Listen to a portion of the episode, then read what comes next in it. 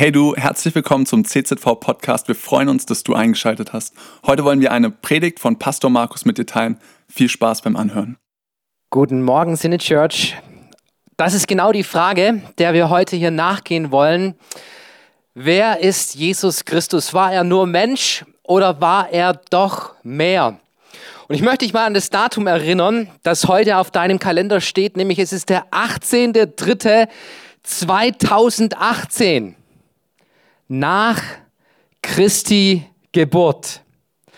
Also da haben wir schon mal einen Bezug, dass unsere Zeitrechnung sich auf diesen Mann konzentriert, der vor 2018 Jahren auf dieser Erde geboren worden ist, Jesus Christus. Und dieses Datum, du findest es auf jedem Brief, du findest es auf jedem Dokument, du findest es auf jedem Gesetz, das verabschiedet wird von Merkel, Trump oder Putin, alle beziehen sich auf dieses Datum, das die Zeitrechnung nach Jesu Christi Geburt beinhaltet.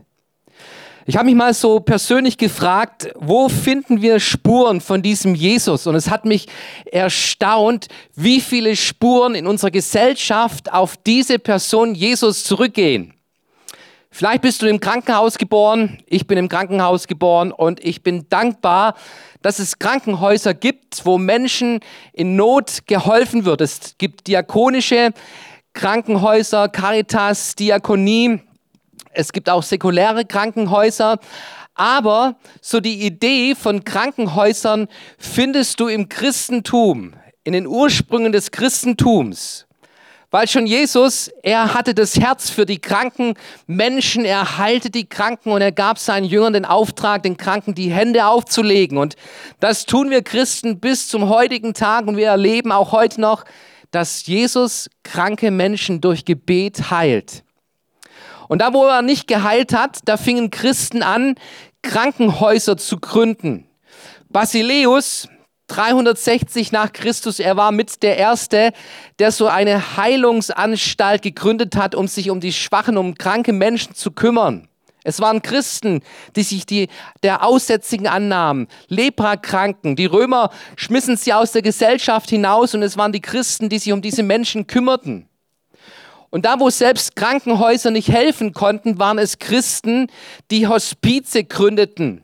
Und das waren diese Orte, wo die Sterbenden hingebracht wurden und wo diese Menschen auf ihrer letzten Lebensstrecke begleitet worden sind von Christen, für sie gesorgt worden ist, bis sie gestorben sind. Ich bin dankbar für diese Spuren, die Jesus gelegt hat in das Herz von Menschen bis hin zu den Krankenhäusern.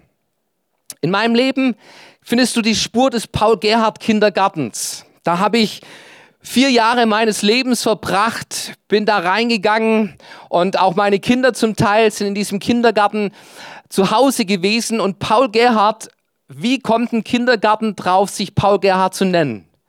Der Hintergrund ist der, dass er ein evangelischer Theologe war, der viele theologische großartige Schriften verfasst hat, Lieder gedichtet hat, die Menschen bewegt haben und seine Spur hat es bis zum Kindergarten geschafft.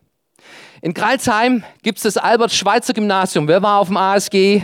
Hey, es gibt ein paar hier, die haben das Abitur oder das ASG überstanden und überlebt. Glückwunsch. Albert Schweitzer, ein Doktor, der in Lambarene dieses Urwald-Krankenhaus gegründet hat.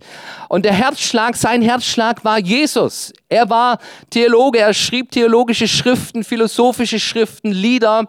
Aber seine Motivation kam aus dem christlichen Glauben heraus. Albert Schweitzer, ein Mann, der bis heute noch unsere Gesellschaft mitprägt. Wenn du dir den Ursprung von Universitäten anschaust, wirst du staunen, wie viele Universitäten einen christlichen Ursprung haben, christliche Wurzeln haben, wo Christen gesagt haben, wir wollen forschen, wir wollen herausfinden, wie Gott Gesetzmäßigkeiten in diese Welt, in diese Natur hineingelegt hat. Wir wollen lernen und staunen darüber. Und so haben viele Universitäten diese Wurzeln im Christentum.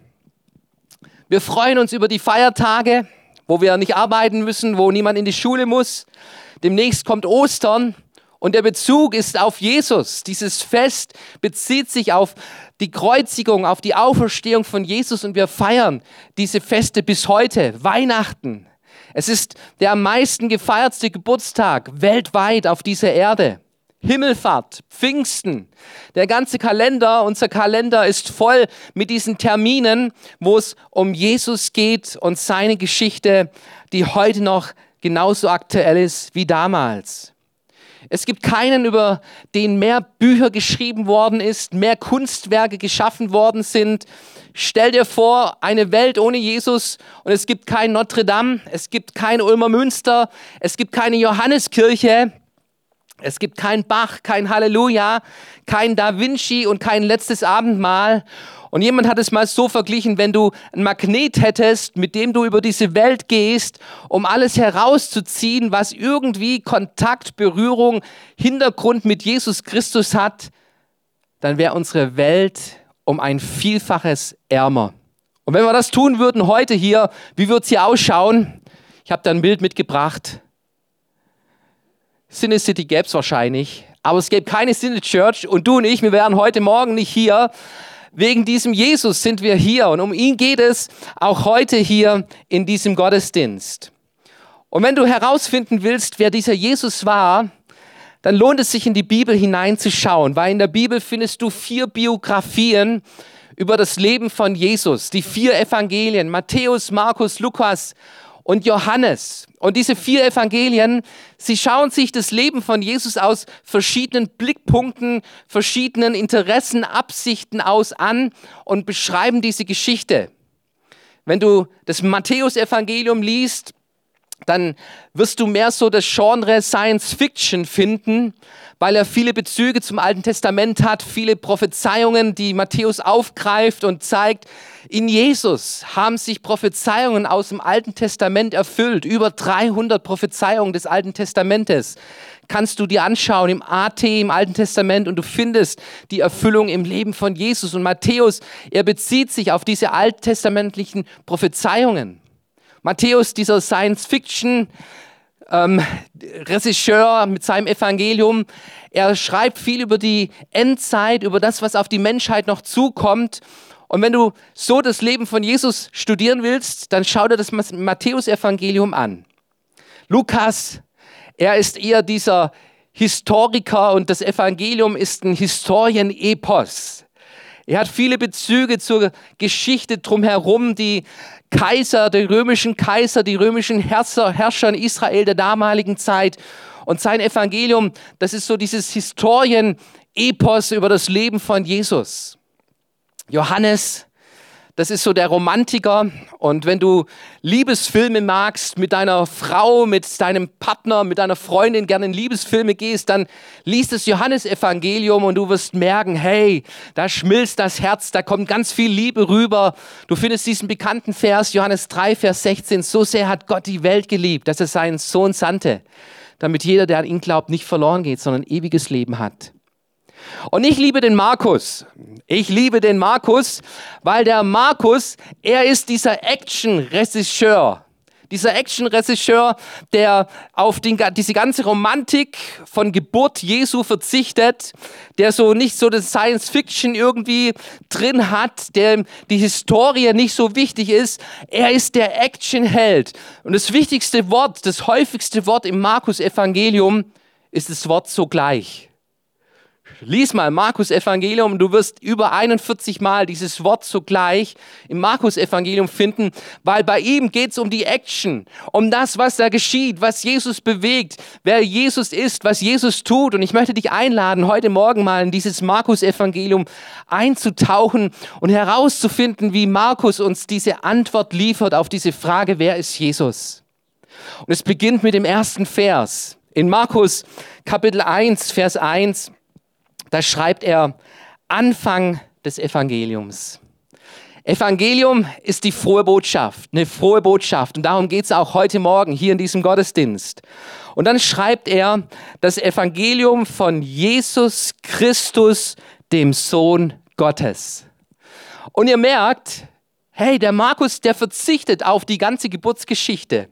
Die Geschichte mit den Hirten, mit den Engeln, Maria und Josef, schwangere Frau. Markus vergisst es, sondern er, er, er haut gleich das Zentrum, das Zentrale, worum es ihm geht, auf den Tisch. Er beginnt sein Evangelium mit dieser Aussage, das Evangelium von Jesus Christus, dem Sohn Gottes. Weißt du, wer Jesus ist? Wer ist Jesus? Und Markus in diesem Kapitel 1 fängt er an zu zeigen, dass Jesus dieser Christus ist.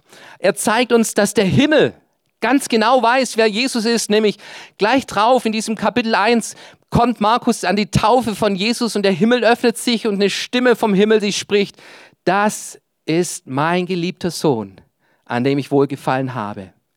Der Himmel weiß, wer Jesus ist, um was es bei Jesus geht.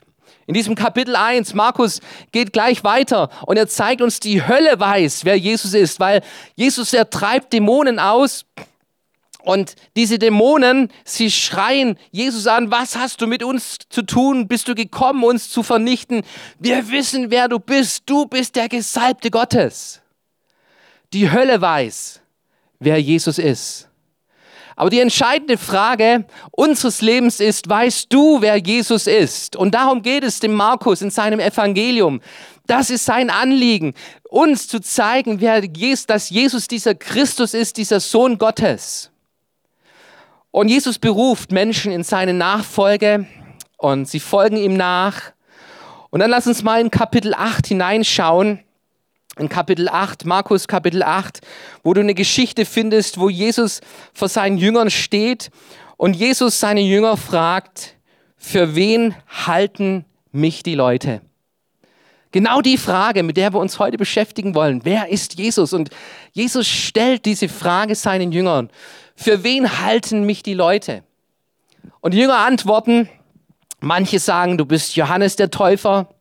Das war so ein Revolutionär in der damaligen Zeit gewesen, der Buße gepredigt hat, der die Massen angezogen hatte, der getötet worden ist. Und sie reihen Jesus ein in diese Reihe von, von herausfordernden Menschen, von revolutionären Menschen.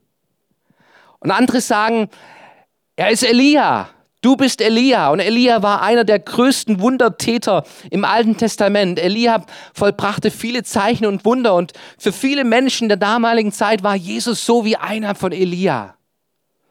Und andere sagen, du bist einer der Propheten. Und ich glaube, wenn wir diese Frage heute stellen würden, dann würden wir ähnliche Antworten bekommen. So Jesus, hey, Jesus war ein ganz toller Mensch. Und viele stellen sich dann Jesus so als, als Wandersmann und hatte Latschen an und immer Peace und gut drauf und unterwegs mit seinen Jüngern und er hat großartige Lehren gehalten. Die Bergpredigt ist eine der anerkanntesten Reden, die es in dieser Weltgeschichte gibt, wo Menschen begeistert bis zum heutigen Tag.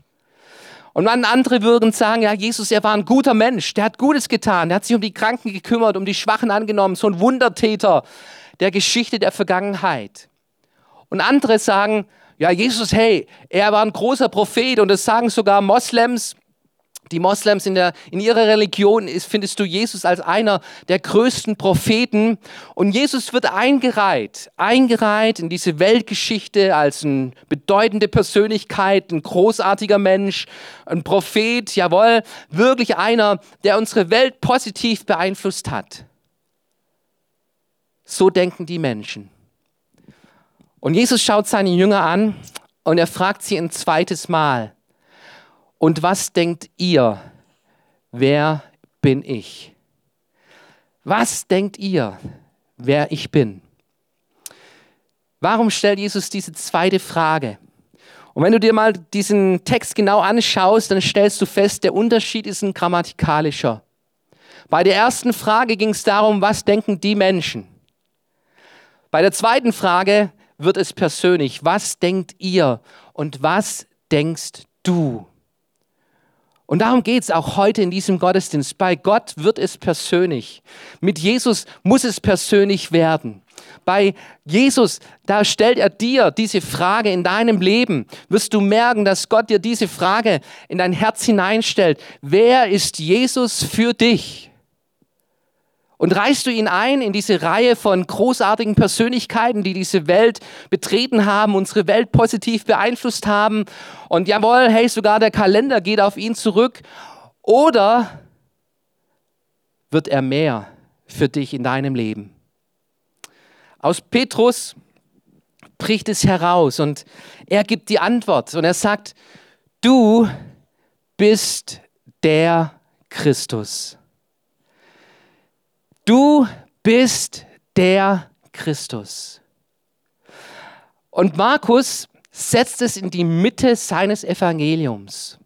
Dieser Vers, dieses Kapitel ist die Mitte seines Evangeliums. Er beginnt sein Evangelium mit dieser krassen Aussage. Wer ist das Evangelium von Jesus Christus, dem Sohn Gottes. Und der Himmel weiß es, wer Jesus ist, und die Hölle weiß es. Und es braucht acht Kapitel, bis ein Mensch, bis Petrus draufkommt, Jesus ist der Christus. Acht Kapitel lang war Petrus mit diesem Jesus unterwegs bis er erkennt, jawohl, Jesus war nicht nur ein Mensch, bei Jesus gibt es mehr zu entdecken. Er ist die Mitte des Lebens, er ist der Mittelpunkt des Evangeliums, er ist der Dreh- und Angelpunkt der ganzen Weltgeschichte. An ihm entscheidet sich mein Leben und deshalb setze ich ihn in die Mitte meines Lebens. Du bist der Christus. Christus das ist nicht der Nachname von Jesus. So, wenn wir an Jesus denken, dann wissen wir alle, Jesus Christus. Christus ist nicht der Nachname, sondern es ist sein Titel. Sein Titel, den du im Alten Testament schon findest, wo das ganze Alte Testament drauf aufbaut und uns Menschen zeigt, es gibt einen Messias. Im Alten Testament bedeutet dieser Christus Messias, einen Retter, einen Hoffnungsträger, den Gott senden wird auf unsere Erde. Das war Inhalt des, der, der, der jüdischen Gottesdienstform, diese Erwartung, Gott wird einen Messias senden. Das war das, was Petrus von seiner Oma, von seinen Eltern schon mitbekommen hat. Es wird einen Messias geben, der unsere Welt retten wird, der uns herausholen wird, befreien wird. Das ganze Alte, Alte Testament baut auf diesen Titel auf, auf diese Hoffnung, auf diese Erwartung. Vor einigen Jahren, da ist ein U-Boot vor der Küste der USA bei Massachusetts abgesunken und eine große Rettungsaktion begann, um dieses U-Boot irgendwie zu retten. Und diese Crew in diesem U-Boot, sie hatte noch eine gewisse Sauerstoffreserve, war aber gefangen in diesem U-Boot und sie wussten eins, wir brauchen Rettung von außen. Und auf einmal hörten sie, wie von außen Morsezeichen nach innen gehämmert wurden. Jemand schlug mit dem Hammer den Morsecode, Morsezeichen und sie sagten der Crew drin, wir setzen alles daran, euch zu retten. Und der Sauerstoff wurde weniger und weniger. Und die zweitletzte Nachricht, die diese Crew von innen aus dem U-Boot absetzte, war, gibt es Hoffnung. Gibt es Hoffnung. Weißt du, du kannst 40 Tage ohne Essen leben, du kannst vier Tage ohne Wasser leben, aber ein Leben ohne Hoffnung ist aussichtslos, ist verloren und ist letztendlich eigentlich schon tot. Und die biblische Hoffnung, die biblische Hoffnung, die begründet sich in einer Person. Es ist nicht eine vage Vermutung. So hoffentlich wird das Wetter mal wieder besser, hoffentlich kommt bald der Frühling, hoffentlich klappt es mit unserer Regierung, sondern es ist eher diese Hoffnung, dass eine, eine schwangere Frau ist in Hoffnung. Da ist was am Werden. Und das Alte Testament hatte diese begründete Hoffnung, Gott, er wird uns einen Retter senden. Da gibt es diesen Retter, diesen Messias. Und dann wird Jesus geboren und dieser Jesus, er erfüllt diese Prophetien des Alten Testamentes in seinem Leben, schon bei seiner Geburt. Und Petrus, er wird in die Nachrufe, in die Nachfolge gerufen und er lernt diesen Jesus hautnah kennen. Er merkt, wie dieser Jesus tickt und dass er ganz anders ist, dass er sich um die Schwachen, um die Aussätzigen kümmert, um die Kranken, um die Verachteten, wie er mit den einzelnen Menschen umgeht, wie er ihnen mit Liebe, mit Barmherzigkeit, mit Gnade, mit Vergebung begegnet. Er erlebt, wie dieser Jesus Kranke heilt, wie dieser Jesus Tote auferweckt, wie dieser Jesus Sünden vergibt. Er erlebt, dass dieser Jesus der Christus ist. Und dieses Bekenntnis wird zu der Mitte seines Lebens, wird zur Mitte seines Glaubens. Und er fängt an, sein ganzes Leben an diesem Jesus Christus zu orientieren. Ich möchte dich fragen, wer ist Jesus für dich?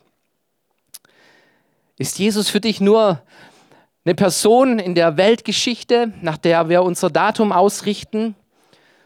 Oder ist Jesus der Christus, der Christus deines Lebens? Wenn du das Neue Testament liest, aufmerksam liest, dann wirst du merken, dass dieser Begriff Christus der Dreh- und Angelpunkt ist unseres Glaubens wo dieser Glaube an Jesus lebendig wird, wo dieser Glaube einen Unterschied macht in unserem Leben, wo es nicht nur Geschichte und Theorie bleibt, an Jesus irgendwie zu glauben, sondern wo dieser Glaube plötzlich anfängt, durch diese Person Jesus Christus sein Leben zu verändern. Es entscheidet sich an diesem Titel Jesus Christus. Ist Jesus dein Christus? Ich möchte ein paar Verse aus dem Neuen Testament zeigen. Kolosser Kapitel 2, Vers 2. Da schreibt der Apostel Paulus, auf dass ihre Herzen gestärkt und verbunden werden in der Liebe und zu allem Reichtum an der Fülle der Einsicht zu erkennen das Geheimnis Gottes. Ist Gott für dich ein Geheimnis? Immer noch ein Rätsel, wo du nicht weißt, hey, wie, wie, wie ist Gott und wer ist Gott und, und ist Buddha Gott, ist, ist Allah Gott, ist, ist, ist, ist, gibt es Nirvana oder sonst was? Was ist eigentlich Gott? Paulus gibt eine Antwort darauf. Das Geheimnis Gottes, das ist Christus. Das ist Christus. In ihm liegen verborgen alle Schätze der Weisheit und der Erkenntnis. Hey, in Christus wird es lebendig. In Christus wird Gott lebendig, wenn du Jesus als Christus entdeckst. Paulus schreibt in Römer 5, Vers 1, da wir nun gerecht geworden sind durch den Glauben, haben wir Frieden mit Gott durch unseren Herrn Jesus Christus. Hast du Frieden mit Gott, wo du nicht, nicht umhergetrieben durch dein Leben lechzt und hechst und rennst, sondern wo du diesen Frieden Gottes erlebt hast in deinem Innern diesen Frieden, der dir Halt gibt, der dir den Sinn gibt, wo du merkst, mir ist vergeben, ich habe ein neues Leben. Und dieser Friede wird durch Jesus Christus geschieht er, kommt er in unser Leben hinein.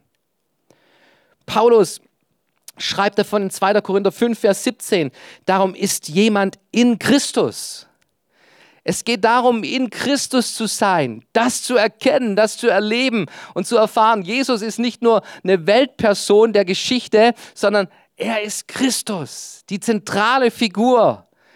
Gottes für mein Leben ist Jesus Christus. Und er schreibt, ist jemand in Christus, so ist er eine neue Kreatur. Das Alte ist vergangen, siehe, Neues ist geworden. In Christus geschieht ein neuer Neuanfang in deinem Leben. Wenn du ihn zur Mitte deines Lebens machst, wirst du erleben, wie dieser Gott in Jesus Christus Neuanfang schenkt für dein Leben. Kolosser 1, Vers 27. Ihn wollte Gott bekannt machen, was der Reichtum der Herrlichkeit dieses Geheimnis unter den Heiden ist, nämlich Christus in euch, die Hoffnung der Herrlichkeit. Und Paulus spricht wieder über dieses Geheimnis Gottes. Und diese Herrlichkeit Gottes, all das, was Gott ausmacht wie du Gott erleben kannst. Christus in euch, die Hoffnung der Herrlichkeit. Oder noch eine bekannte Stelle, Philipper 1, Vers 21. Denn Christus ist mein Leben und Sterben ist mein Gewinn.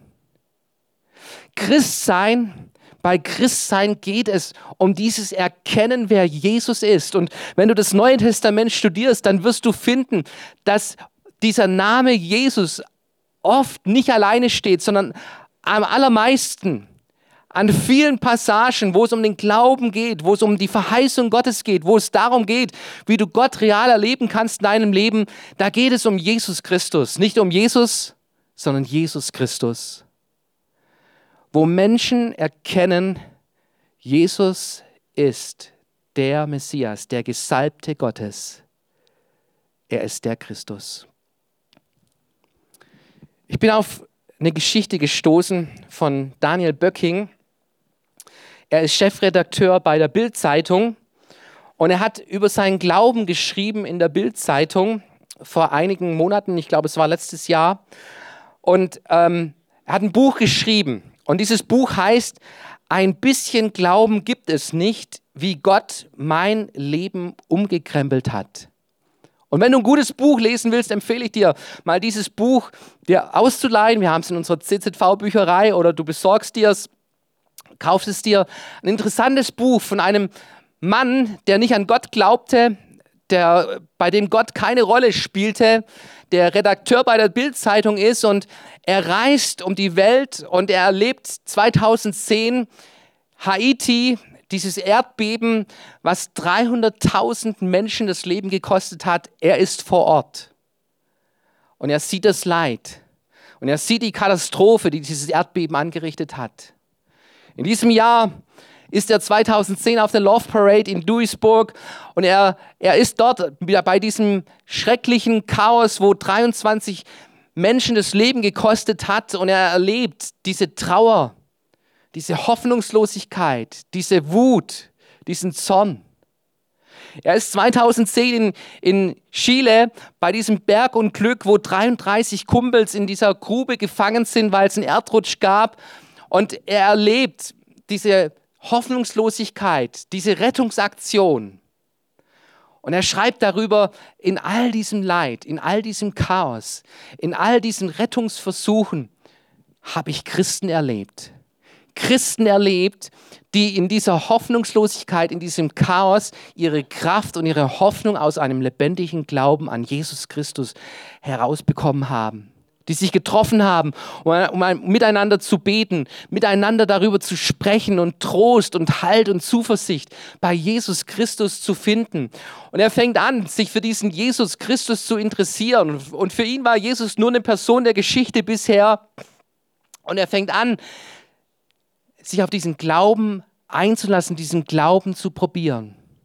Und er schreibt darüber, es dauerte noch drei Jahre, aber dann habe ich Jesus gefunden. Jesus gefunden und ich habe ihn zum Mittelpunkt meines Lebens gemacht, zum wichtigsten, zu meinem Kompass. Und die Zeit seitdem erlebe ich wie ein Wunder. Ein bisschen Glauben reicht nicht.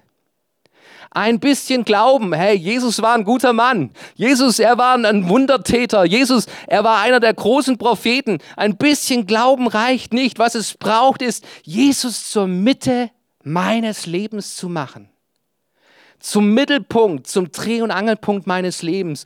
Und wo das geschieht, da wird sich dein Leben verändern und du wirst eine Zeit erleben, ein Leben erleben, wo Gott dir nahe ist, wo Gott dein Leben beeinflusst, wo Gott dein Leben verändert. Und Böcking, er schreibt darüber, 36 Jahre alt, ehrgeizig, partywütig. Es war wie eine 180-Grad-Kehre mit konkreten Veränderungen im Job. Kann man in unserer Gesellschaft auch ohne Ellbogen seinen Weg gehen?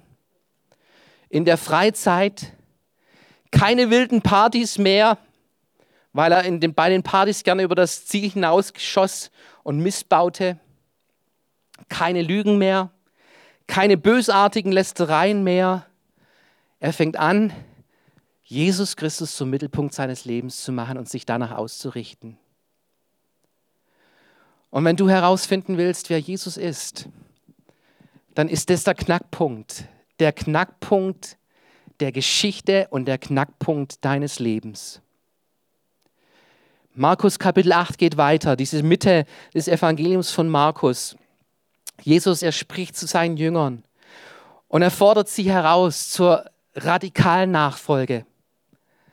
Wer sein Leben versucht zu gewinnen, ich weiß nicht, was du für einen Mittelpunkt in deinem Leben hast. Vielleicht ist es deine Karriere.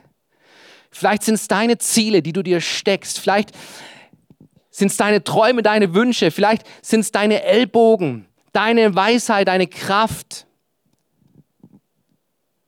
Vielleicht sind es Menschen, die du zum Mittelpunkt deines Lebens gemacht hast. Und Jesus sagt, wer sein Leben versucht zu gewinnen, der wird es verlieren. Und er sagt, wer sein Leben verliert um meinetwillen und um des Evangeliums willen, der wird es gewinnen. Es geht um Gewinn und Verlust. Und die Frage ist, was ist der Mittelpunkt? Was ist die Mitte deines Lebens? Darum geht es im Markus Evangelium. Er setzt es in die Mitte seines Evangeliums. Du bist der Christus. Und ich möchte dich fragen, wer ist Jesus für dein Leben? Und du merkst, es wird persönlich bei dir. Es wird etwas, wo es plötzlich um die, unter die Haut geht, wo es um dein Herz geht. Wer ist die Mitte? Woran orientierst du dich in deinem Leben? Und bei uns in der, in der, in der Gemeinde haben wir dieses Motto Jesus First. Und ich habe für mich entschieden, jawohl, Jesus an die erste Stelle meines Lebens zu setzen. Und seitdem hat mein Leben eine ganz neue Perspektive, eine ganz neue Richtung bekommen. Und ich erlebe ein Leben mit Wundern Gottes, mit Berührungen Gottes, weil ich ihn zum Mittelpunkt meines Lebens gemacht habe. Und ich richte mein Leben nach diesem Jesus aus. Und ich möchte dich heute Morgen einladen, eine gute Antwort, die richtige Antwort auf diese Frage zu, zu finden, wer Jesus für dich ist. Cool, dass du dir unsere Predigt angehört hast. Wir hoffen, sie hat dir geholfen und wir wollen dich ermutigen, auch während der Woche Teil einer Kleingruppe zu werden. Schreib uns einfach eine E-Mail an podcast.czv-kreuzheim.de oder komm einfach am Sonntag in unseren Gottesdienst. Folge uns außerdem auf Facebook oder Instagram für alle weiteren Infos. Wir freuen uns auf dich.